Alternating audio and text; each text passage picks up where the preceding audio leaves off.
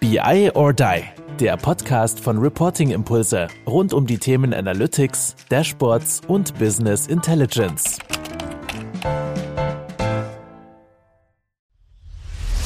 Ich kriege so viel positives Feedback von Leuten, die unseren Content hören. Wollt ihr uns für den Podcast mal was Gutes tun? Dann schreibt doch einfach mal eine Bewertung, gibt uns fünf Sterne, zum Beispiel bei Apple Podcast. Die fünf Sterne könnt ihr uns auch bei Spotify geben. Das wäre mega cool, würden wir uns riesig freuen. Dankeschön, jetzt schon. Hallo liebe BI or Die Community, hier ist wieder der Kai und heute heißt es jetzt dritte und letzte Folge von unserer wunderbaren Serie BI or Die Times Talent.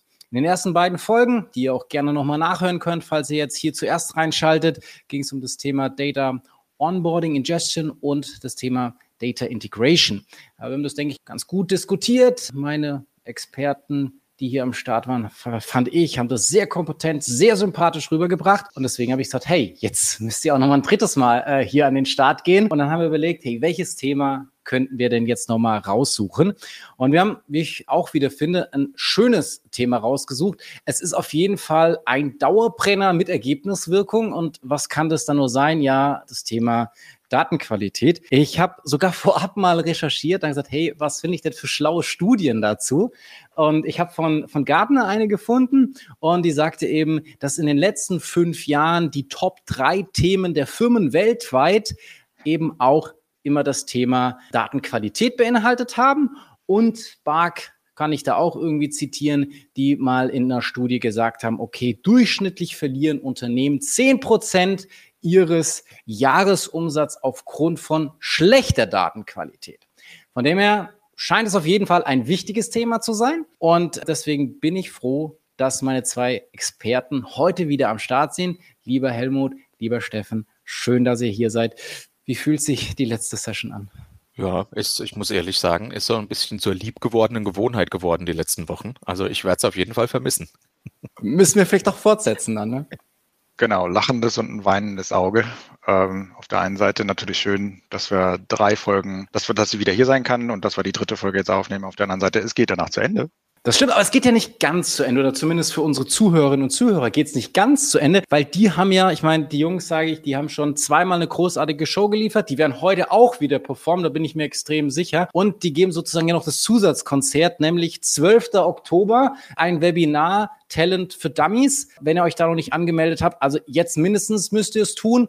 Und äh, wenn ihr jetzt noch nicht glaubt, okay, was der Stahl da Blödsinn, dann würde ich jetzt einfach nochmal den Ball euch rüber, Steffen und Helmut, geben. Also warum darf man sich das eigentlich nicht versäumen, dort sich anzumelden? Und ja, was kann man da so erwarten? Wird man euch wiedersehen? Vielleicht könnt ihr da nochmal ein, zwei Einblicke geben.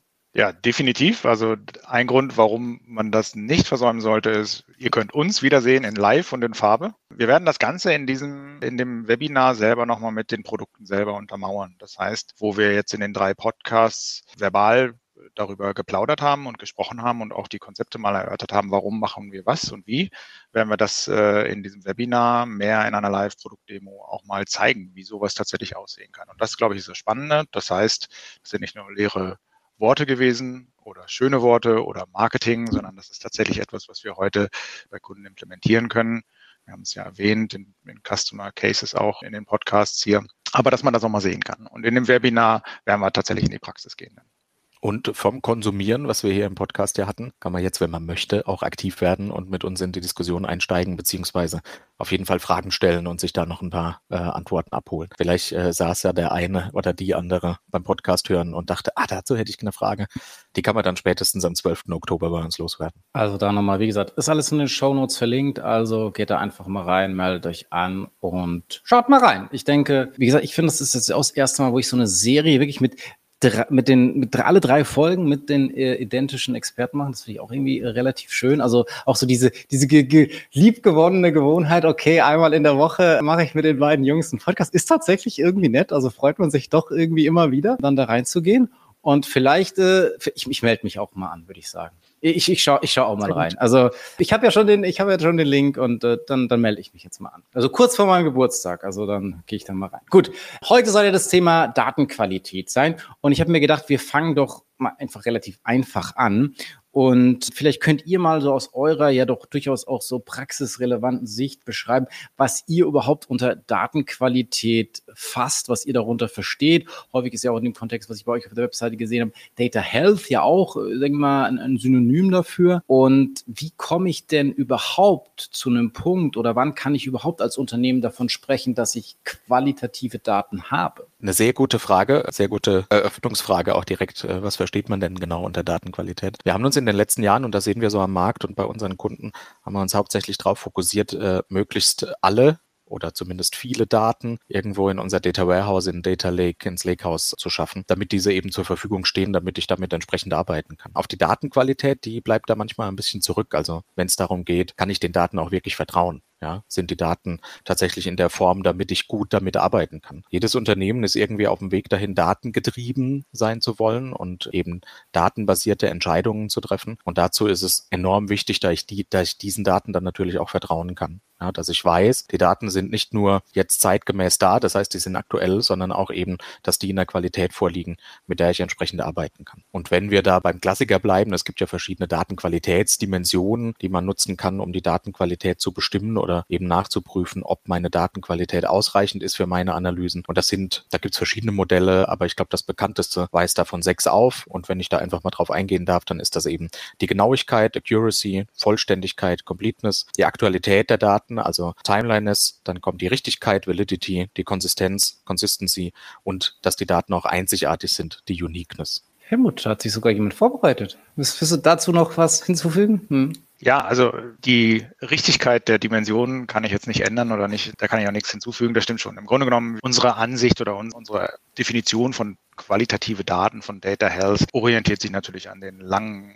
langen Erfahrungen, die im Markt sind und an den, an den Modellen, die da draußen sind, nämlich an diesen Dimensionen. Wir wollen und müssen natürlich auch für unsere Kunden sicherstellen, dass sie qualitative Daten haben. Und genau die Vollständigkeit, Completeness, Steffen hat es erwähnt, diese Dimensionen sind für uns natürlich wichtig. Und da unterstützen wir durch zum einen mal Technologie, also sprich unsere Softwarekomponenten, die hier helfen, Datenqualität in jedem Daten Management-Prozess zu etablieren. Ob nun Batch fürs Data Warehouse, ob nun Applikationsinterfaces, ob nun Realtime-Datenflüsse, hier wirklich Datenqualitätsroutinen einzubauen, die helfen, die Daten zu verbessern, das Monitoring verbessern oder auch die gesamte Organisation im Bereich Governance zu unterstützen, hier organisatorisch richtig aufgestellt zu sein. Aber da unterscheiden wir uns in keiner Form äh, von anderen Anbietern und unterstützen da diese, die gängigen, mittlerweile erprobten Methoden und Modelle.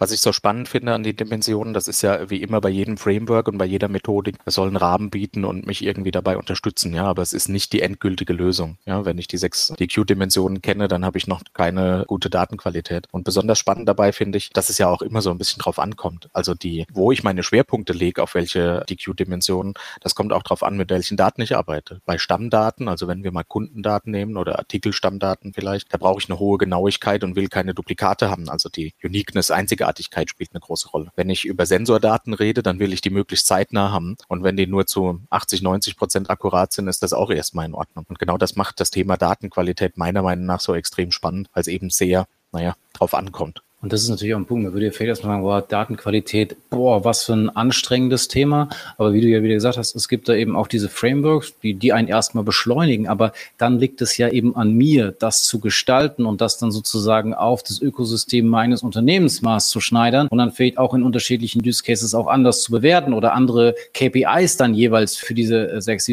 er Frame zu definieren. Und da kommt natürlich dann auch die, die Spannung rein. Was seht ihr denn, wenn ich das eben nicht befolge. Also ich meine, so dieses klassische Beispiel ist ja dann immer wieder, dass Leute sagen, okay, die haben kein Vertrauen und dann wollen sie, sag ich mal, irgendwie diese Daten nicht anwenden, machen lieber Bauchentscheidungen oder sagen, ja, wir müssen aber alles nochmal in Excel runterladen, um uns dann nochmal selber anzuschauen. Was habt ihr da so an, an Klassikern, wenn Unternehmen eben nicht das Thema Datenqualität als ein besonders wichtiges einstufen? Ich habe jetzt im Moment vielleicht jetzt in der Sekunde kein Beispiel parat oder sowas, aber tatsächlich ist, wird es den Unternehmen heute sehr schwer fallen, glaube ich, das Datenqualitätsthema nicht als, nicht mehr als wichtig anzusehen. Vor 15 Jahren waren wir im Data Warehousing und man hat so gedacht, okay, wenn der Bericht mal ein bisschen Outlier drin hat oder sowas oder wenn die Zahlen da mal diesen Monat nicht so vertrauenswürdig sind, gucken wir mal oder sowas. Aber heute reden wir ja über das Thema Datenqualität nicht mehr nur im Data Warehousing-Kontext oder im Reporting oder im BI-Kontext. Vielmehr geht es darum, heute Mehrwerte zu schaffen in Unternehmen basierend auf den Daten,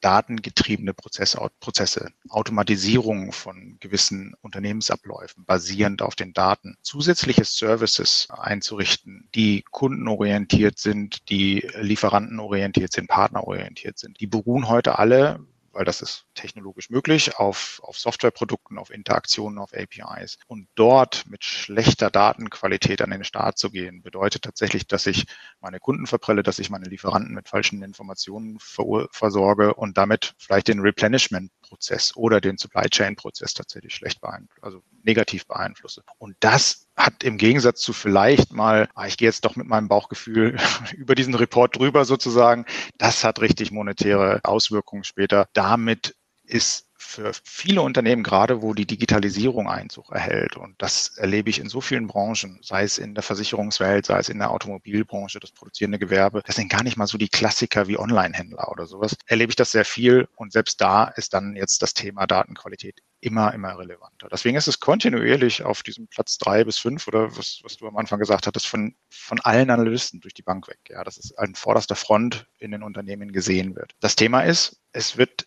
angegangen vielleicht nicht komplett in seiner Komplettheit, Umfänglichkeit und einmal ist kein Mal. Also man muss es tatsächlich ständig betreiben, wie wir unsere Wohnungen regelmäßig sauber machen, so muss man auch im Datenqualitäts, das Datenqualitätsmanagement anfassen. Nämlich, man muss es verstehen als einen kontinuierlichen Prozess. Und da wäre tatsächlich auch in die Richtung meine, meine Frage oder meine nächste Frage gegangen, nämlich, wie gehen wir es denn jetzt an? Also man kann das sicherlich aus einer strategischen Sicht sehen, man kann es relativ operativ sehen, dann ja auch wieder so diese Schmunzeln zwischen kurz- und langfristig äh, Betrachtung, was kann ich vielleicht mal kurzfristig machen, aber was müssen dann trotzdem auch so ja die wiederkehrenden Mechanismen sein? Könnt ihr da noch mal ein bisschen was so aus eurer Praxis erzählen, wie man das ja so in Anführungsstrichen als Best Practice doch eben angehen könnte und eben diese Komponente, diese Dimension gibt es wahrscheinlich noch mehrere, aber wie ihr die dann auch äh, integriert in so eine Betrachtung?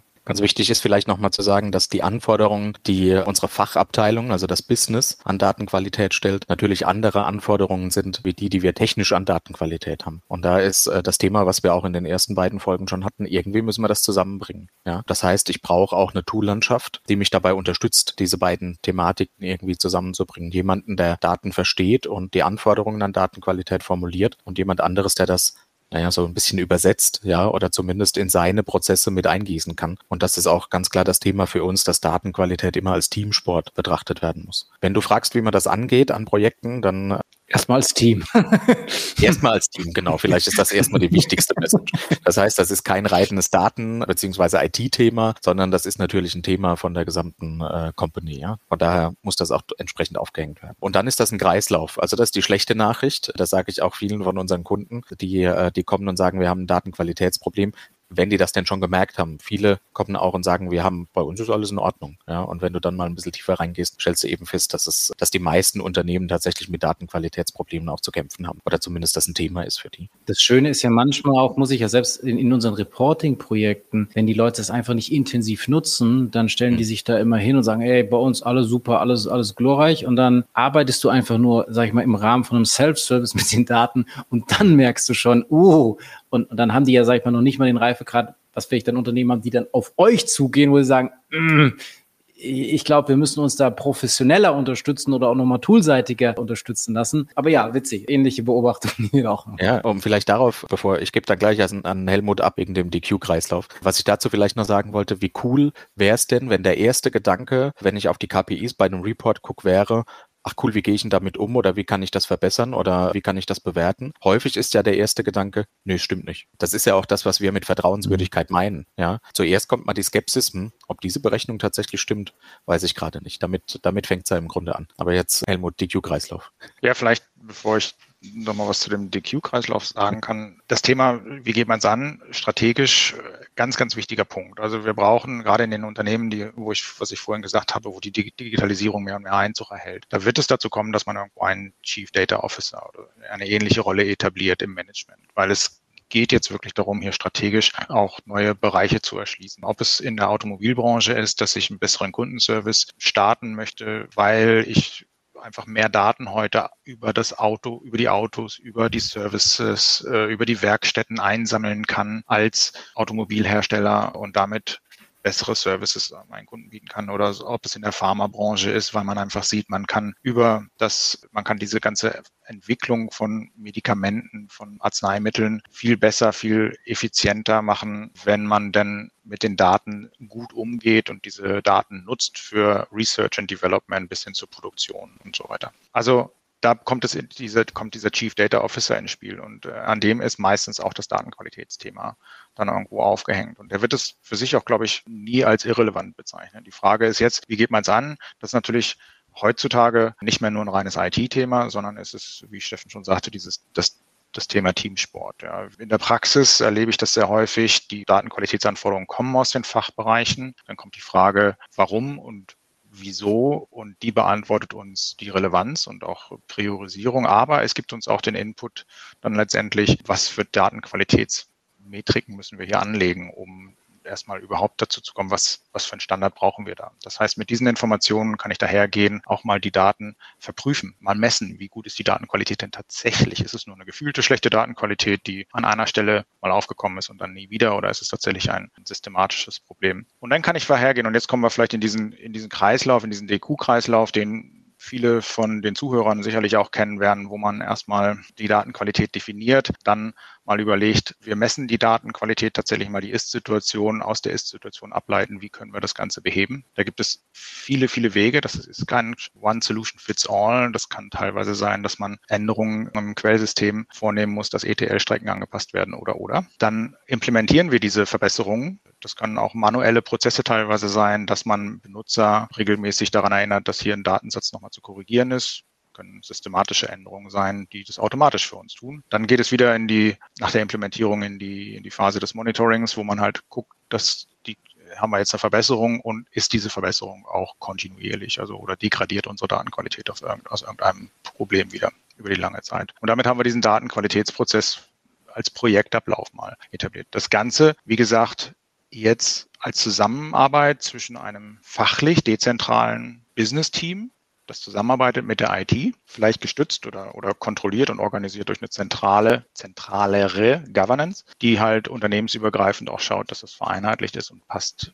und dass es zusammenpasst mit anderen Datenqualitätsinitiativen oder Datenmanagementinitiativen. Und wenn man jetzt sagt, okay, natürlich wäre das ist es die Idealkonstellation. Es wird strategisch aufgehängt. Es gibt vielleicht sogar auch noch eine auf C-Ebene eine Verantwortlichkeit dahinter, die dieses Thema sozusagen auch entsprechend einordnet. Es dann vielleicht auch Fachbereiche gibt, die das so lostreten und schreien, wir brauchen da bessere Qualität etc. etc. Und dann gibt es auch die entsprechende Kontinuität und Langfristigkeit in der Betrachtung des Ganzen. Jetzt wird es ja aber trotzdem auch Kunden geben, die sagen, ah, jetzt Ende des Jahres. Ich meine, wir kriegen auch immer mal wieder diese Anforderungen. Wie können wir kurzfristig kurzfristig da jetzt irgendwas noch machen oder es gibt da noch Budget. Also ihr werdet ja sicherlich auch mal Anfragen in dieser Art und Weise bekommen oder gehört haben. Was entgegnet ihr denn denen? Sagt ihr da komplett, oh nee, Freunde, geht nicht? Oder was ist da vielleicht so ein so ein Zwischending, was man vielleicht auch machen könnte, um kurzfristig, aber natürlich dann auch das langfristige, klar über die Kontinuität, das, das ist, glaube ich, wahrscheinlich auch allen klar, musst du da kommen, wenn du in Bezug auf Datenqualität was erreichen möchtest. Aber trotzdem in dieses, was wäre so dieser, dieser Zwischensprint, den man vielleicht auch oder ihr auch immer mal wieder anbieten könnt? Das Thema haben wir natürlich auch, ne, dass es darum geht, schnelle Erfolge zu feiern und wie du sagst, Initiativen gestartet werden, die dann bis Ende des Jahres irgendwie abgeschlossen werden müssen, weil es gerade ein dringendes Problem gibt. Ja. Und wie der Helmut schon gesagt hat, die Frage ist immer, wie das Design auch so ein bisschen ist. Ne? Gucke ich, habe ich ein System, das ich aufräumen will, also mein Stammdatensystem zum Beispiel, oder will ich vielleicht äh, meine Prozesse irgendwie aufräumen und innerhalb von meinen Prozessen dann für Datenqualität sorgen. Beides ist natürlich machbar, beides ist auch gleich gut, ist im letzten, am Ende des Tages eine Designentscheidung. Häufig fängt es tatsächlich damit an, dass wir erstmal gucken, wie die Datenqualität aktuell ist. Viele unserer äh, Kunden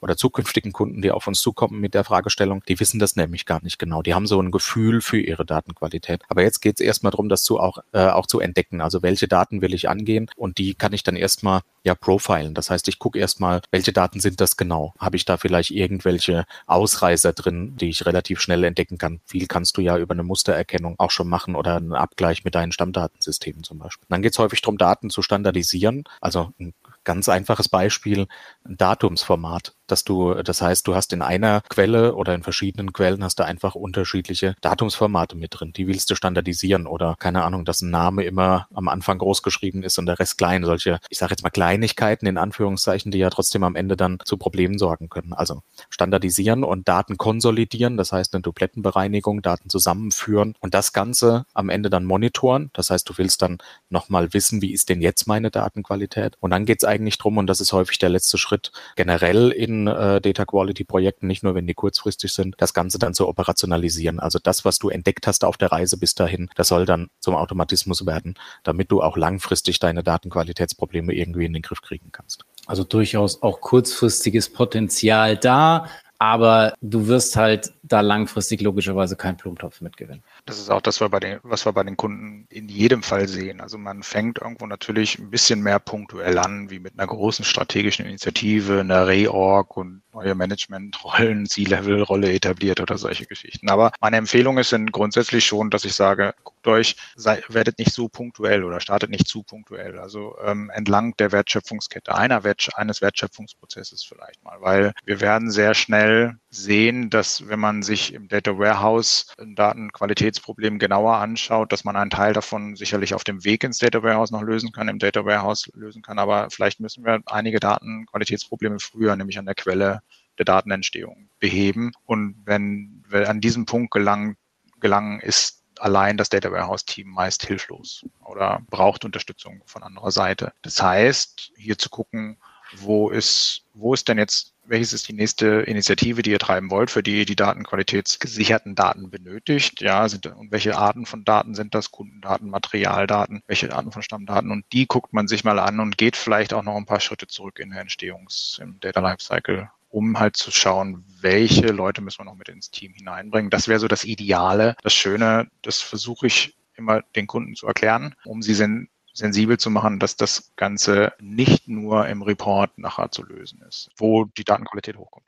Da hätte ich tatsächlich mal, weil, weil ich immer so, so häufiger schon diese Pauschalaussage gehört habe, zu Datenqualitätsprobleme löst du am besten möglichst weit vorne oder möglichst nah an der Quelle. Klang für mich immer plausibel, aber trotzdem jetzt vielleicht, wenn ich euch jetzt mal hier habe, die Frage, Stimmt das denn überhaupt so, die, diese Aussage? Oder auch wenn wir dieses lang- und kurzfristig da nochmal mit reinziehen, dass ihr da vielleicht nochmal eine, eine Bewertung von dieser Pauschalaussage vielleicht nochmal machen könntet? Naja, also es stimmt auf jeden Fall, denn aus dem Gesichtspunkt heraus der Kosten alleine. Ne? Ich löse es am besten natürlich da, wenn es an, zu dem Zeitpunkt, wenn es am günstigsten für mich ist. Das heißt, in der Entstehung, wenn ich schon keine schlechten Daten innerhalb meiner Anwendung habe oder eintippe, dann das äh, ist das Thema der später entstehenden Kosten zur Bereinigung oder aber auch Schadenskosten natürlich minimal, wenn ich also ganz am Anfang das verhindere. Das wird sich aber auch nicht immer machen lassen, weil wir schlichtweg bei der Dateneingabe natürlich können wir uns so viel Mühe geben, wie wir wollen. Zu dem jetzigen Zeitpunkt sind die Daten korrekt, vollständig und, und ausreichend. In drei, vier Jahren haben wir neue Datenqualitätsanforderungen, Daten altern. Ja, das heißt nicht nur, dass Personen umziehen, Materialbezeichnungen sich ändern, Paketgrößen, Gewichtsangaben, keine Ahnung, Preise sich ändern. Dadurch muss ich das natürlich auch immer wieder nachpflegen und dann entsteht natürlich nochmal eine andere Thematik dabei. Aber auf jeden Fall will ich versuchen, die Daten an der Quelle selber oder an der, bei der Entstehung schon so sauber wie möglich zu halten. Kann das allerdings auch nur unter dem, in dem Kontext von, wie es für, diesem, für dieses System, für die Anwendung denn relevant ist. Ich weiß ja noch nicht, ob die Daten tatsächlich ins Data Warehouse kommen oder ob die Daten noch darüber hinaus für einen Machine Learning Algorithmus genutzt werden oder vielleicht ein automatisierter Prozess losläuft am Ende. Vielleicht mal ein Beispiel, was mir selber tatsächlich passiert ist. Ich habe mir vor sechs Jahren ein, ein Auto gekauft und da werde ich seit neuestem, das ist jetzt bei in der Automobilbranche ein toller Service. Eigentlich werde ich informiert, wenn ich zur Hauptuntersuchung mit meinem Auto muss. Dann kommt diese E-Mail und ich denke so, wow, geil, dass der mich daran erinnert, weil ich selber hatte diese Plakette schon gar nicht mehr im Hinterkopf.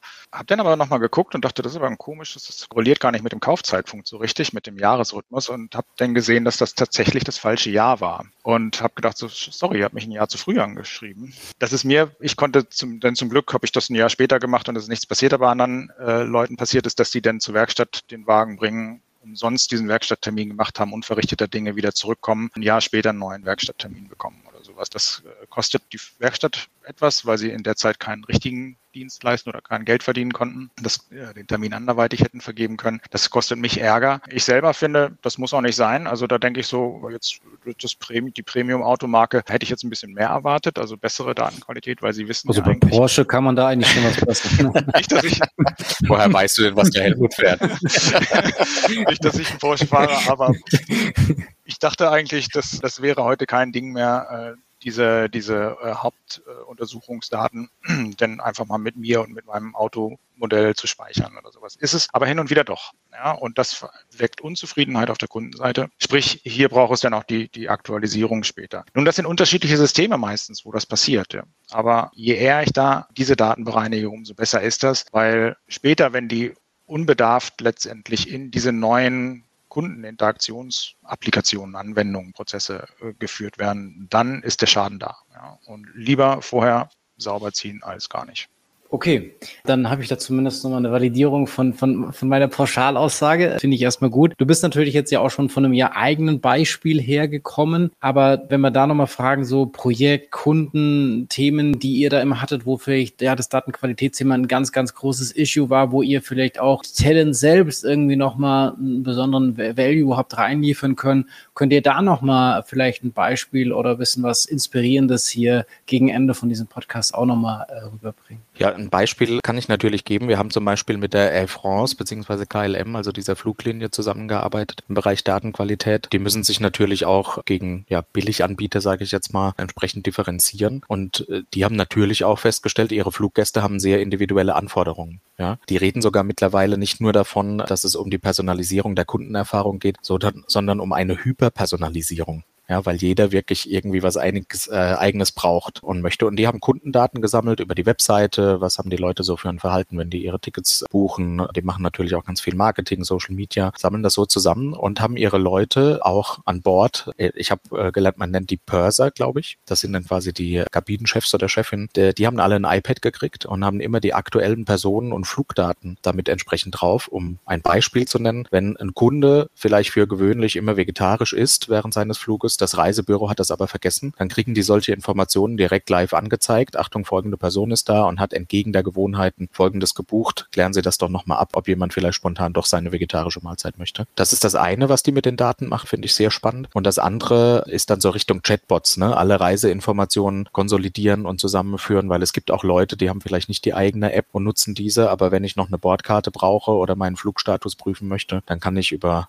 WeChat, Facebook Messenger, WhatsApp, kann ich dann einfach eine Nachricht schreiben und kriege da die entsprechenden Informationen. Und das klingt erstmal relativ simpel, aber natürlich fließt da ein erheblicher Aufwand in das Thema Datenqualität, um auch den richtigen Leuten dann die passenden Informationen akkurat zum richtigen Zeitpunkt zur Verfügung zu stellen. Das fand ich also ein ganz spannendes Beispiel, was die Air France KLM da macht. Ja, absolut. Also ich könnte mir das, also ich beispielsweise esse ja glutenfrei und wenn das ja dann durch irgendeinen Prozess einfach nicht funktioniert hat, aber dann trotzdem nochmal jemand auf mich zukäme und sage, also da wäre ich maximal überrascht, sicherlich, positiv überrascht. Aber klar, was dann im Hintergrund dafür dann alles laufen muss, ist dann äh, logischerweise schon auch krass. Deswegen sind wir da wahrscheinlich auch wieder bei dieser Langfristigkeit und strategischen Ebene, dass dann so gefühlte Kleinigkeiten, die dann am Ende des Tages den Kunden irgendwie erfreuen, aber eben nicht das, ich sag mal, Helmut sagt vielleicht, okay, naja, äh, dadurch, dass ich die Erfahrung jetzt in Bezug mit dem Auto gemacht habe, vielleicht wird es das nächste Mal doch wieder eine andere Mal. Also das sind ja, wie gesagt, klein, Kleinstdinge, die dann doch manchmal auch so die, diesen entscheidenden Aspekt machen.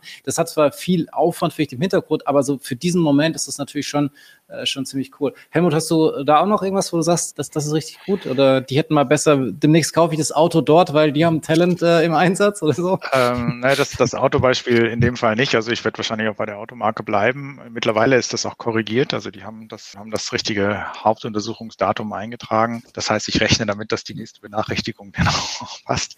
Nein, aber ja, äh, verschiedene Beispiele. Ich meine, klassisch ist natürlich wirklich dieses Reporting-Umfeld, wo man seine Analysen, Statistiken und wenn wir heute in das Thema auch ML gehen, Machine Learning, dass diese Predictions und solche Sachen natürlich alle solider sind, wenn wir, wenn wir Auswerteseite bauen. Aber für mich ist immer das spannende Thema, tatsächlich aus Daten auch was zu machen. Also nicht nur jetzt eine bessere Analyse oder eine bessere, besseren Forecast zu machen. Und ein Beispiel, äh, was wir da in unserer Kundenbasis haben, ist Beneva ist eine Versicherung, ist ein Versicherungsunternehmen, die haben das volle Portfolio an Versicherungsprodukten Produkten, das sie an, an Endkunden, private Endkunden verkaufen. Damit haben die Millionen von Kunden und, und natürlich eine Vielzahl von unterschiedlichen Datensätzen über die einzelnen Kunden. Das Komplizierte bei Beneva war, dass man natürlich für jedes Versicherungsprodukt einzelne Applikationen hatte. Das heißt, wenn ich, wenn der Kunde bei Beneva angerufen hatte, dann konnte man im Prinzip nicht sagen, was noch an anderen Produkten, Versicherungsprodukten für den Kunden vorhanden ist. Wenn er eine Beschwerde hatte oder sowas, dann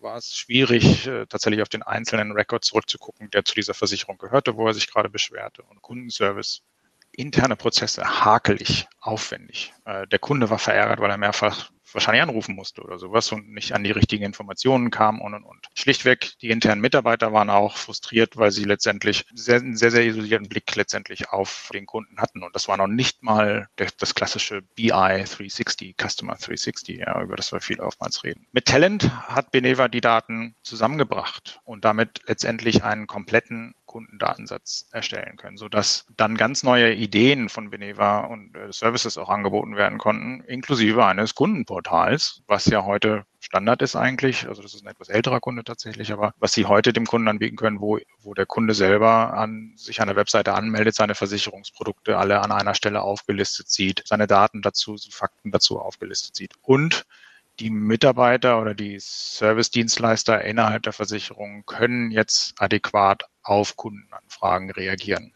Ein Punkt, der da ganz wichtig als Benefit genannt wurde, ist, die konnten ihre Ergebnisse bei Abwanderungen oder Vertragskündigungen, die sie bei Gesprächen, wo sie nochmal nachhaken, wo sie die Chance haben, mit Kunden äh, nochmal zu sprechen, die Kundenhaltequote, Kundenbindungsquote verdreifachen. In diesen Gesprächen, in denen ein Kunde meinte, ja, ich bin hier unzufrieden oder habe da ein Problem, durch diesen gesamten Blick der Mitarbeiter auf die komplette Vertragshistorie aller Versicherungsprodukte, war die Versicherung dann in der Lage, die Kunden besser zu, an sich zu binden, besser zu halten und zu überzeugen, dass es doch bei dem Vertrag bleiben sollte. Und eine Verdreifachung dieser Quote ist enorm, dass man in den Gesprächen es schafft, den Kunden zu halten. Wir wissen alle, Neukunden zu gewinnen ist viel, um Vielfaches teurer als Bestandskunden zu halten. Das ist ein schönes operatives Ergebnis auch. Ne? Also das fühlt sich richtig nach Mitarbeiterzufriedenheit als auch Prozessoptimierung intern an. Ja? Wenn ich dann die Informationen für meine tägliche Arbeit am Schreibtisch auch zur Verfügung habe, am Telefon mit dem Kunden, dann kann ich viel freier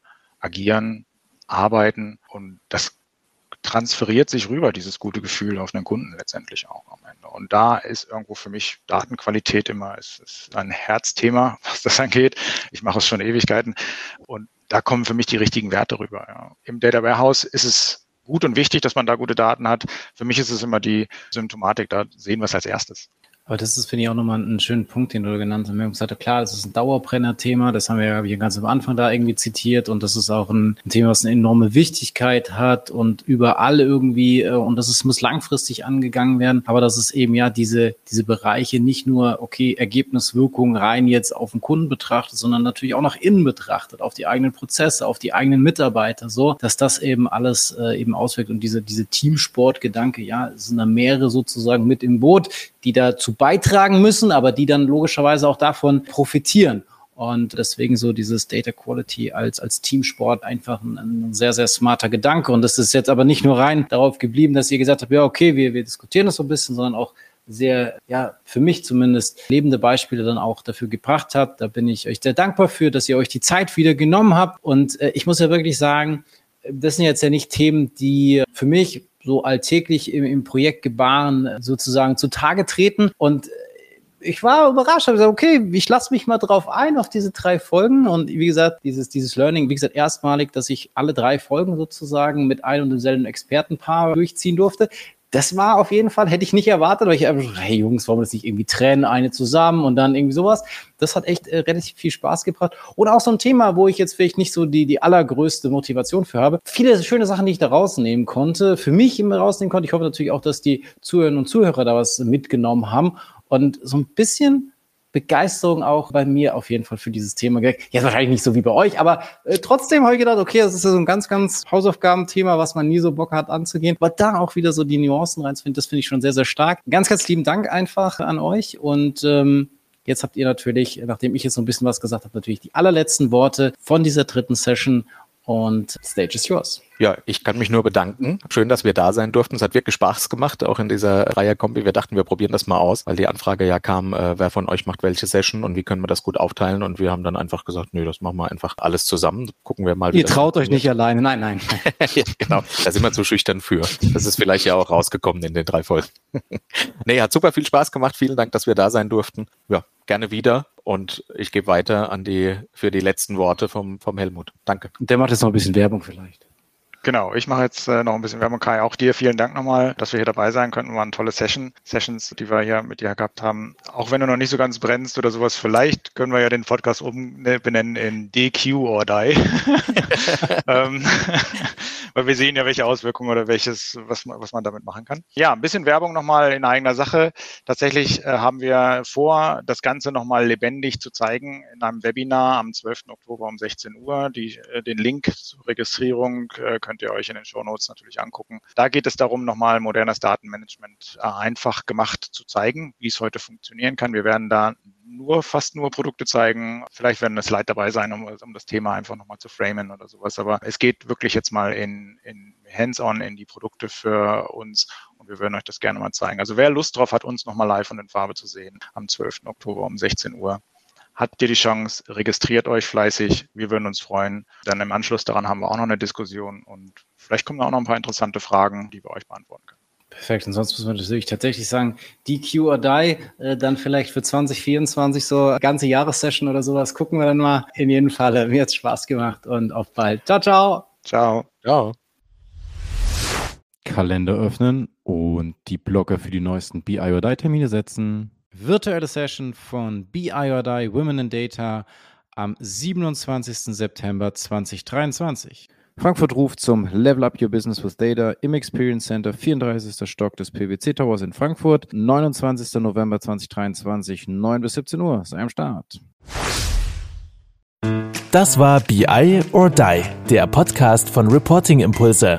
Danke, dass ihr auch diesmal wieder mit dabei wart. Wenn es euch gefallen hat, dann hinterlasst uns doch eine gute Bewertung und abonniert den Podcast, um keine weitere Folge zu verpassen. Bis zum nächsten Mal.